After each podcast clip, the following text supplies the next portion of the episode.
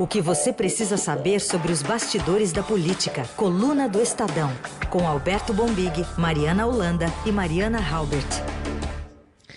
Hoje conosco, Alberto Bombig. Tudo bem, Bombig? Bom dia. Bom dia, tudo bem. Bom, semana começou com fogo no Supremo Tribunal Federal, não no Parquinho, mas no Supremo, prisão de aliada política do, do governo, PGR pedindo quebra de sigilo de parlamentares bolsonaristas e chegamos à sexta com esses desdobramentos da prisão de Fabrício Queiroz, ex-assessor de Flávio Bolsonaro na Alerj. Foi preso ontem em Atibaia, em uma casa de Frederico Assef, que é advogado de Flávio no inquérito das rachadinhas. E também é bastante ligado ao presidente Jair Bolsonaro. Desde que o Estadão revelou lá em dezembro de 2018 que ele fez movimentações bancárias suspeitas, né, como assessor de Flávio, o paradeiro de Queiroz se tornou um mistério. E a sua prisão preventiva, sob acusação de obstruir investigação de organização criminosa e lavagem de dinheiro, amplia esse cerco da justiça à família Bolsonaro. No Supremo também a gente teve o inquérito das fake news avançando sobre as ações do gabinete do ódio, comandado pelo vereador Carlos Bolsonaro, e o próprio presidente é alvo de investigação sobre suspeitas de tentativa de interferência na Polícia Federal. Queria entender contigo a partir de agora qual a repercussão da prisão do ex-assessor, primeiro na arena digital, onde o bolsonarismo joga em casa. Ah, a repercussão na arena digital foi muito ruim e ela serve como um, um aperitivo, vamos dizer assim, do que está, digamos, está por vir ainda, né? É muito rápido, é um termômetro muito sensível hoje a arena digital, é quase como você tomar o pulso de alguém ali num determinado momento, ver como reagiu, né? E essa reação ela foi muito ruim porque o Bolsonaro tomou uma lavada ontem no Twitter. A gente teve acesso na coluna a um estudo da Bytes Consultoria e a Bytes mostrou que é, na onda do Queiroz, principalmente, as reações foram muito desfavoráveis ao clã Bolsonaro, justamente numa arena onde eles costumam dominar o jogo. Muito difícil eles perderem na arena digital. Se você for lembrar, mesmo na demissão do Moro, eu acho que eles tiveram dificuldades, mas não foi tão, tão ruim quanto foi com a questão do Queiroz ontem. Puxado, foi muito puxado pelaquela hashtag, eu acho que é uma hashtag na linha de Queiroz conta tudo, Queiroz fala a verdade, uma coisa assim. Então isso já dá uma ideia de como esse caso é, é, tem um potencial de atrapalhar demais politicamente o governo no, no, momento que o governo já sofre muita dificuldade, como você bem elencou, né? Então é óbvio que a investigação precisa avançar. É, ainda não há, por exemplo, um vínculo direto do presidente com com o Fabrício Queiroz. Tem aquele cheque lá atrás, né, lá do, do, do COAF ainda, como você lembrou, de 2018, na conta da Michele Bolsonaro, da primeira-dama, que o presidente justificou como pagamento de empréstimo, mas desde então, é, no sentido do presidente, essa investigação ainda não caminhou muito. Vai, está descendo feito, feito bola de neve em cima do Flávio, né, do senador Flávio Bolsonaro, inclusive com essa revelação agora de que o Queiroz teria pagado ao colégio das filhas do, do, senador Flávio Bolsonaro. Mas do presidente a gente precisa ter cautela, do ponto de vista da investigação, do ponto de vista uh, técnico, né? Agora, político, como a gente mostra hoje na coluna, não tem mais já a percepção de que algo é, irregular é, aconteceu envolvendo a família Bolsonaro, como mostrou ontem o Twitter, já parece que tá um, já pegou um pouco o, o, próprio apoiador do presidente, né? Então esse é um ponto complicado no momento em que o presidente vem sofrendo, sim, um cerco de outras investigações.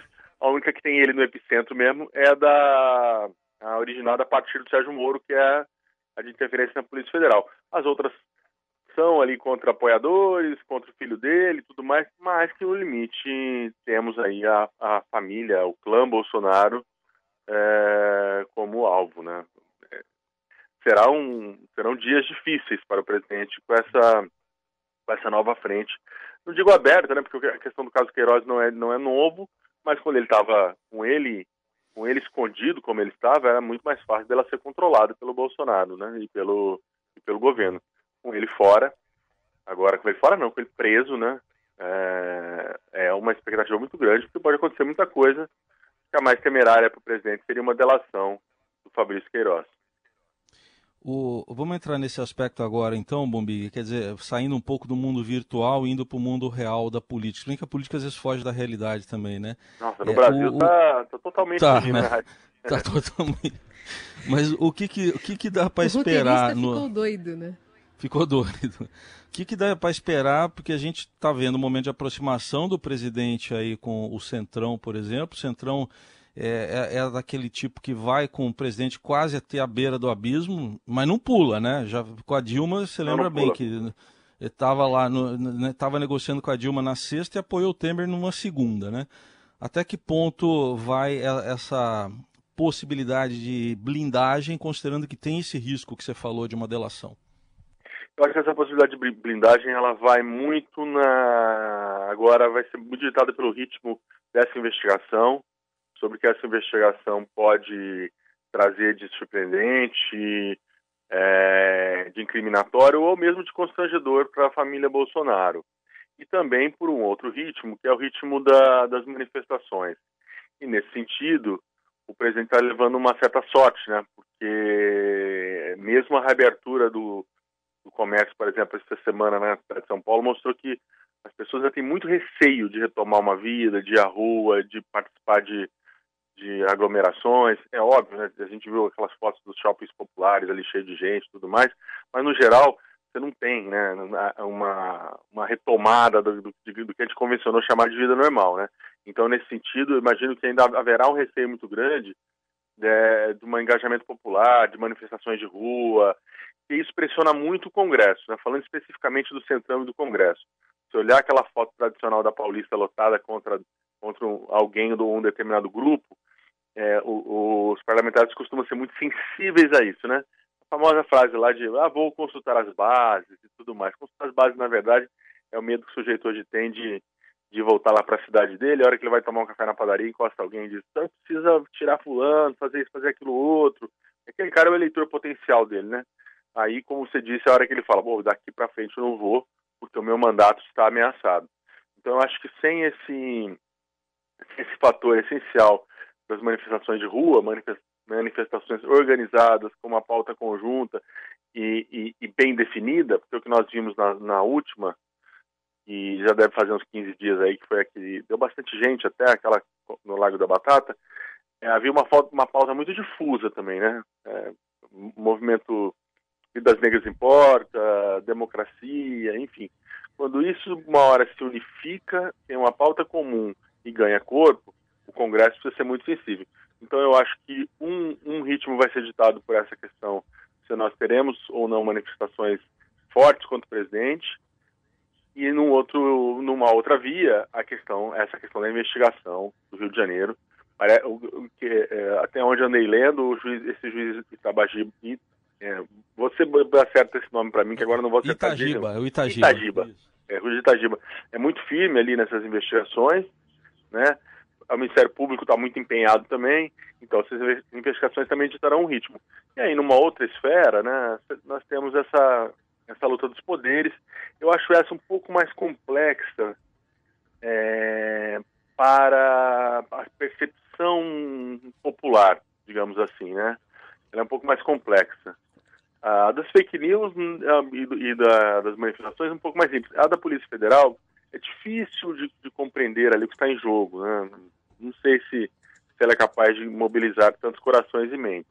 Agora, a das fake news e das manifestações antidemocráticas, que essa semana teve bastante movimentação, como lembrou bem a Carol, né? Você teve a prisão da, da Sarah Winter, você teve sigilo de deputado quebrado. Essa também pode, pode trazer surpresas desagradáveis para o presidente é, numa, numa arena, como a gente estava dizendo no começo, muito cara a, a eles, que é a, a militância virtual, digital do bolsonarismo, né? Bom, Big, queria explorar um pouquinho mais sobre esses riscos eh, ao redor do presidente Bolsonaro. Relembrando aqui um, um áudio vazado em outubro do ano passado portanto, quando o Fabrício Queiroz já estava instalado em Atibaia, né, segundo o caseiro. E aí o ex-assessor fez questão de alimentar o medo na família, mandou alguns recados ao clã e não escondeu o temor quanto aos efeitos das investigações de um suposto esquema de, de rachadinho lá na Alerj. Ele reclama de abandono daqueles que um dia foram seus grandes amigos. Vamos ouvir. Eu não vejo ninguém mover nada para tentar me ajudar aí, entendeu? É, ver tal. É só porrada, cara. O MP tá com a p... tamanho de um cometa para enterrar na gente, não vê ninguém agir. Ele tava certo, Bom, né? Essa... Tava muito certo. O Ministério Público tava e, mesmo. E... Tava com, a, com, com cometa ali chegando. Agora, o, o, ontem o presidente Bolsonaro fez questão de defender o Queiroz na live também nas redes sociais. Vamos ouvir e aí eu queria entender um pouquinho a sua análise sobre esses dois aspectos. Primeiro aqui a questão de, da operação de hoje sobre a prisão do Queiroz. Deixo bem claro, não sou advogado do Queiroz e não estou envolvido nesse processo. Mas o Queiroz não estava foragido e não, não havia nenhum mandato de prisão contra ele. Né? E, e foi feita uma prisão espetaculosa. Né? Já deve estar no Rio de Janeiro, deve estar sendo assistido pelo advogado e a justiça aí é, siga o, que, o seu caminho. Mas parecia que estavam prendendo o maior bandido da, da face da terra. Mas que a justiça diga, siga o teu caminho. Repito, não estava foragido e não tinha nenhum mandado de prisão contra ele. Né? E, tranquilamente, se tivessem pedido ao advogado, creio, eu acredito, o comparecimento dele a qualquer local, ele teria comparecido. E por que estava ali naquela região de São Paulo? Que é perto do hospital onde faz tratamento de câncer. Então, esse é o quadro. É, da minha parte, está encerrado aí o caso é, Queiroz. E aí, agiu a contento? O, o presidente Bolsonaro estava visivelmente, para quem acompanhou essa, as imagens também, além de, de, de, de ouvi-las, é, visivelmente constrangido, né? Sem, sem, sem jeito nesse caso. Né? Não é, não é, não, fica claro não, foi, não é simples para ele tratar desse assunto. O, o Queiroz não estava foragido, né? Quem está foragido agora é a mulher dele, mas ele estava escondido, sim. Isso é inegável. O Queiroz estava escondido e essa, esse negócio de que era só chamar, já tinha sido chamado para depor e não foi depor. Né? É, você percebe que ao longo da desde 2018, quando o COAF, o Estadão revelou a, a, o relatório do COAF das movimentações suspeitas, o Queiroz e, e a família do clã, principalmente o Flávio, né, vão fazendo um jogo, né, de é, uma hora se aproxima, uma hora rechaça, uma hora diz que não, que não conhece, que nunca que foi traído, a outra elogia. Esse jogo é meio natural, né, de, de quem está está dependendo demais do que o Queiroz pode dizer. E o Queiroz, na outra via, dependendo demais da ajuda de quem está no poder hoje, né? A família Bolsonaro, o Bolsonaro de quem ele foi muito amigo, né? Serviram juntos e tudo mais, se conhece há muito tempo, é, é só e somente presidente da República, né? Não é pouco, não. É um amigo muito poderoso, né? É... E, e, do outro lado, o Queiroz sabidamente um depoimento do Queiroz ou uma entrevista do Queiroz hoje, dependendo do que ele dizer, complica demais a situação do presidente e do Flávio. Então esse jogo ele ele foi muito eficaz, eu acho, durante esse esse um ano e alguma coisa aí que nós um ano e meio mais ou menos que, que desde a revelação do relatório, mas agora ele muda completamente de figura, né? Porque vai ter que ser feito por meio de advogado, com o Queiroz no sistema prisional e com esse risco ainda alto, esse fio desencapado, vamos dizer assim, que é o da mulher do Queiroz, que, é, que, que essa sim está foragida da justiça, né? Tem um elemento muito importante que a gente acabou comentando até agora, que é o fato do Queiroz estar, ele estava escondido na casa do advogado do Wassef, Frederico Wassef, que é advogado da família Bolsonaro. E que o porta-voz do presidente, o Rego Barros, chegou a dizer numa coletiva que era advogado do Bolsonaro que tem uma procuração do Bolsonaro. Ora, é, não havia um lugar mais, mais neutro, vamos dizer assim, para o Queiroz está tá, tá escondido, né? Tem que ser na casa do, do advogado, do Flávio, ou, e, e, e, tudo indica também do presidente. É uma situação muito complicada politicamente, juridicamente. Acho que o presidente vai ter muito mais explicações para dar, muito além disso que ele falou, de dizer que a, que a, prisão foi espetaculosa, de que parecia um bandido. E, ademais, quem acompanhou, quem acompanha há muito tempo, tem a gente, essas operações, essas prisões da Polícia Federal, elas sempre se deram nesse, nesse, nesse contexto. Né? Ah, no governo da Dilma, né, durante o governo da Dilma, quase todo mundo que, que, que era preso ou levado para depor era desse jeito, a polícia batia lá. Lembra, vocês lembram do famoso japonês da Federal, né? Isso. Até a musiquinha do carnaval, né? Virou, então, virou personagem. Então não, não se justifica essa, essa situação que o presidente falou de que foi uma coisa espetaculosa para atingi-lo. É, ele insinuou, né, que é uma prisão espetaculosa, na verdade para criar um fato político contra ele, né? Mas não, eu, eu, a meu ver, não acho que não se justifica essa, essa explicação ou essa fala do presidente. Falando em personagem, também no, no ambiente, né? Chama atenção o ambiente lá da, da casa, que tinha um cartaz lá em favor, a favor do AI-5 e tinha bonequinhos do, do famoso mafioso Tony Montana, lá, do personagem do, do Alpatino no Scarface. Para ilustrar, a gente tirou um momento aí da a vida imitando a arte. No caso, agora nós vamos ouvir a arte. Estão a fim de brincar? Tudo bem. Eu brinco com vocês. Venham! Tudo bem. Vão querer ficar porrada? Não vem! Tem um alô pro seu amiguinho! Ok? Querem brincar de porrada? Tudo bem. E aí? Gostaram disso? Hã? Querem mais? Querem? Juntos! Covarde! Covarde! Teve até um ok aí, hein? Nossa. O, o, o, o, o Bombig deve lembrar, porque ele atira contra um monte, dezenas de inimigos que entram naquela mansão dele aí, mas ele é. morre com um tiro nas costas, né? Acho que sim. O final dele é trágico, né? Isso, isso eu tenho certeza. Aliás, que filmasse esse, esse filme. É, o Patino é um monstro, né? um grande ator. Como diz o, Heisen, a vida imita a arte, mas em alguns casos é, os, atores, os atores da vida real são bem mais canastrões, né? Não são tão bons quanto o Alpatino, né? Que, é, que seria pelo menos mais divertido se a gente tivesse um Alpatino na vida real. É, essa, é, não por nada, esse trecho que vocês colocaram me lembrou de outra coisa importante que a gente vem deixando de falar. As ligações do o Queiroz, ao que tudo indica, parece ser um elo muito forte entre é, o Flávio, né, mais especificamente a família, e a, as milícias do Rio de Janeiro, né, do que já se sabe da operação. Então, isso também reforça aquela percepção de alguma ligação, alguma aproximação dos Bolsonaro com os milicianos do Rio de Janeiro. O Queiroz é, era amigo do Adriano, não podemos esquecer disso. O advogado que o defende agora, desde, desde ontem, é o mesmo que defendia o capitão Adriano. É. Aliás, nesse, nesse, nessa história de é, a vida imita a arte, ou vice-versa, é, a gente está falando aqui de Scarface, mas teve ontem quem lembrou do Doug Stamper. Quem assistiu House of Cards lembra do papel importante que teve o Doug na vida e na ascensão é do Underwood, né? Então, fazendo uma comparação entre, entre o Queiroz e o Doug Stamper também. Também, é verdade. É uma situação muito, muito importante, né? E, e a história de rachadinha e milícia também, porque a rachadinha, que lógico que é um crime, né?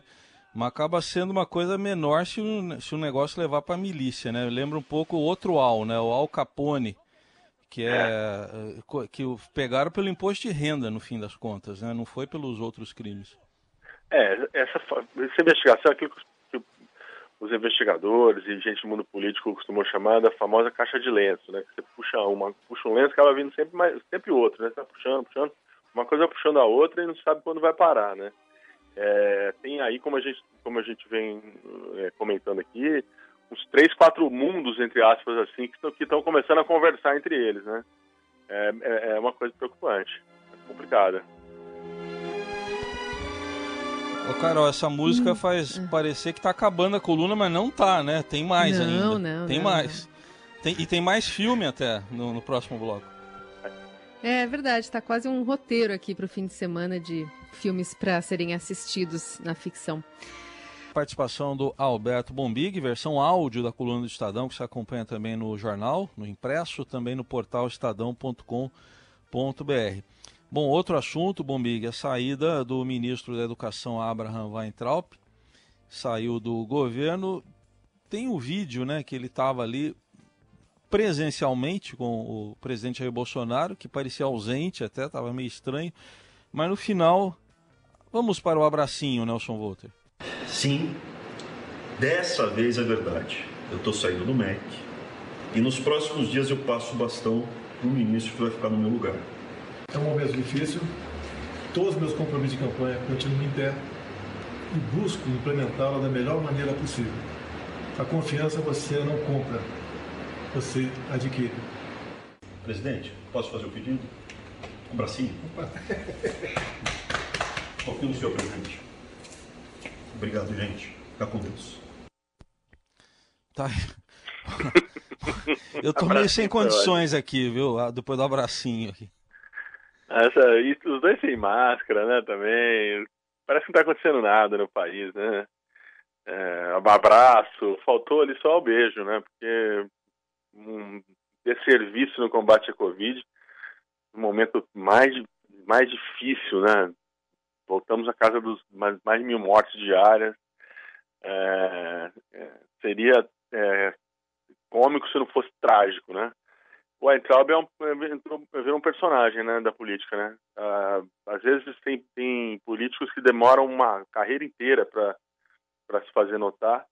A gente não pode acusar ele de, de ter passado incólume durante esse um ano e pouquinho de, de Ministério da Educação, né? Esse causou, esse causou. Vamos então colocar aqui nesse contexto é, o que representa a saída de Weintraub e a ida para o BID, né? Pelo menos na questão de salário, aparentemente ele cai para cima, né? Deixa Ah, de ganhar de 31 mil reais por mês e vai para 115. Esse é prêmio de consolação, é o clássico prêmio de consolação. Não, a gente não precisa nem ficar aqui tentando dar, dar muitas explicações e tudo mais. A única coisa atenuante aí é o fato dele ser economista, mas também né, seria estranho botar numa área que não fosse ou de formação de origem dele ou de educação. Mas é totalmente um prêmio de consolação. É, não sei como isso, como isso impacta na base. A base bolsonarista deve impact- impactar bem naquele pessoal que ama, né, que não, não consegue enxergar defeitos no Bolsonaro e no, e- e no entorno dele. Mas na- no brasileiro, de uma maneira geral, né, uma vida tão difícil, né? Você olhar uma nomeação, assim, meritocracia zero, né? Meritocracia zero, todo mundo lutando, se matando para estudar, para trabalhar, para crescer, para ter um incremento de renda, ter um incremento salarial e de repente vai lá e o, o presidente pega o, o abracinho, né? Alguém que trocou um abracinho com ele e bota ele num cargo lá em cima, né? Eu imagino que deve ter ali talvez um ou outro que deve achar que bacana, quero isso na minha vida também, mas no geral isso impacta bem, né?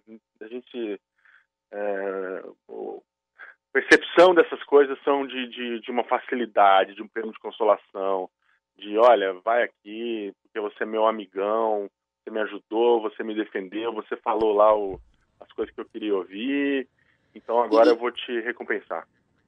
E esse cargo o protege, por exemplo, de um- uma prisão futura, por exemplo? Eu imagino que não, eu acho que não deve, não deve, não, não tá ali na, no foro. Porque essa era uma, que- essa era uma conversa, não era? Um, um temor do governo? Confesso que eu não cheguei a Blindá-lo de alguma acompanhar. forma.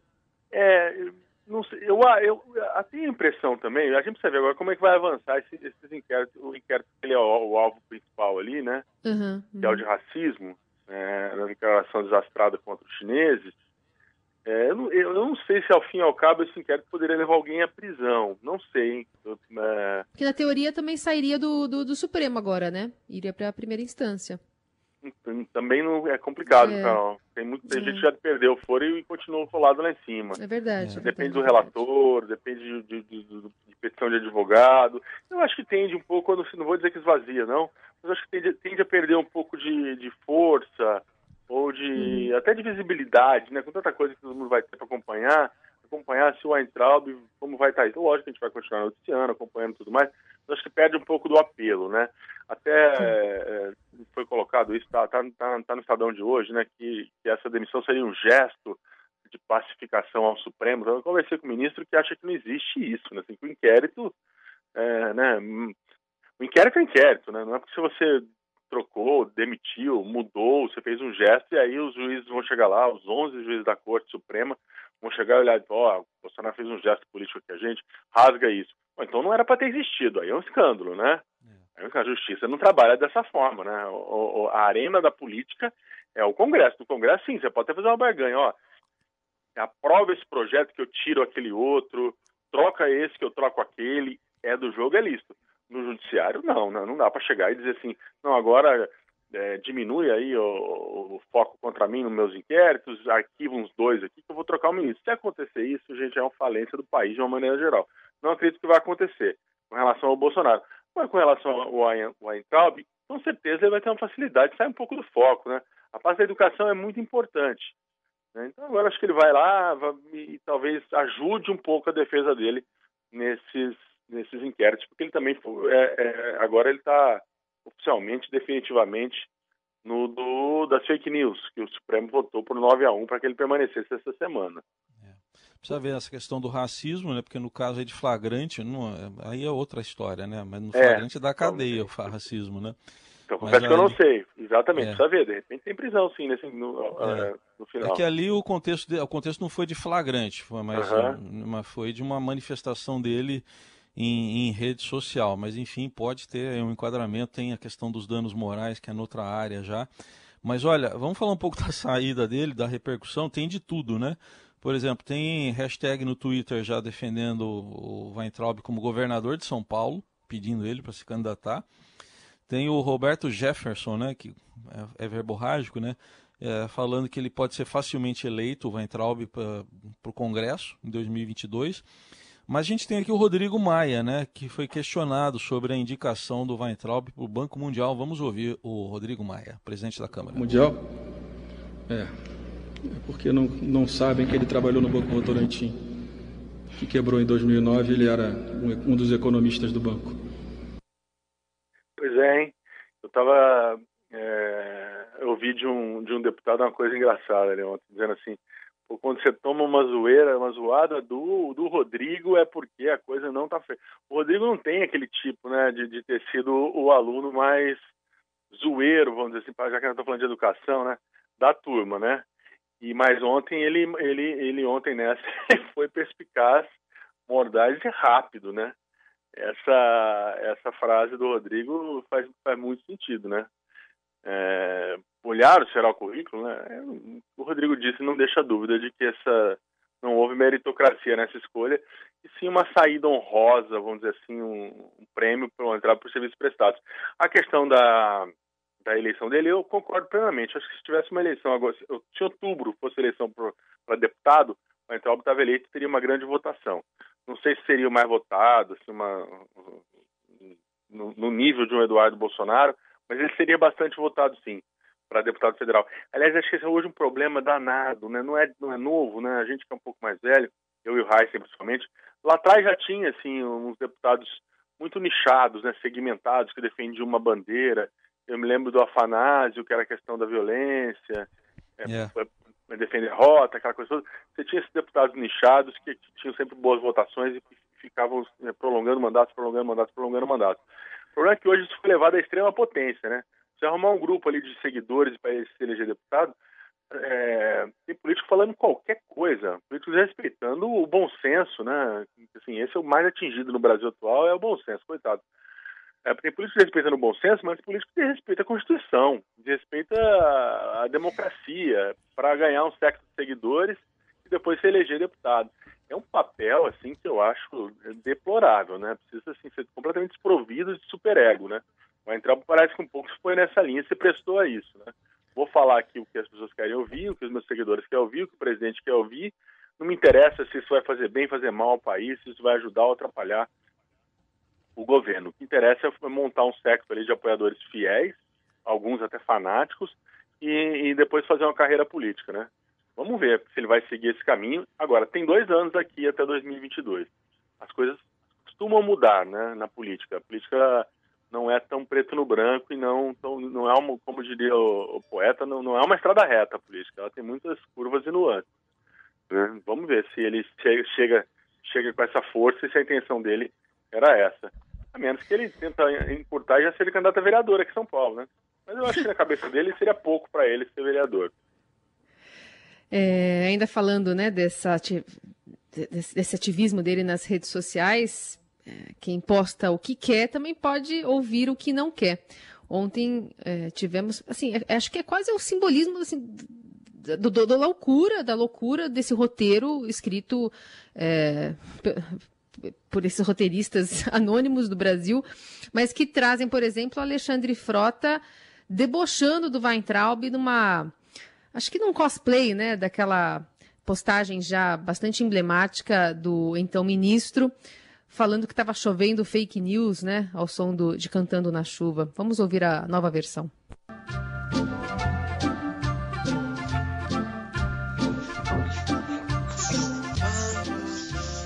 Está chovendo ou está chorando? O Entral. I sing in the rain. Sensacional, né? Sensacional. É. Essa marcou. O Entrob, a passagem dele foi curta, mas do ponto de vista de foi causar, foi, foi algo inacreditável. Foi Ele pode tentar essa carreira também, né? Já que nós estamos hoje falando muito na temática cinematográfica aqui. No primeiro bloco foi para os filmes um pouco mais densos, vamos dizer assim, né? É, agora com filmes mais leves, como Cantando na Chuva.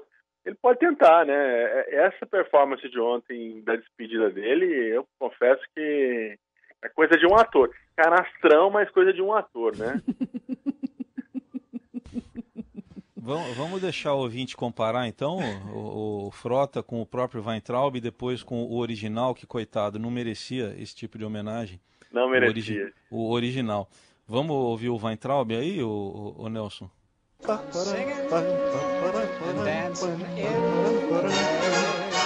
Está chovendo fake news. Novamente, um veículo de comunicação das pessoas que estão de mal com a vida tenta macular a imagem do MEC. Fake news. Para de chover aqui no MEC. Até mais. I'm singing in the rain, singing in the rain. What a glorious feeling, I'm happy again. Alberto Bombig, até mais. Até mais. Bom final de semana para todo mundo. Valeu. Tchau, tchau. Tchau, tchau. Let the stormy clouds chase everyone from the place. Come on with the rain, I've a smile on my face. I'll walk down the lane with a happy refrain, just singing, singing in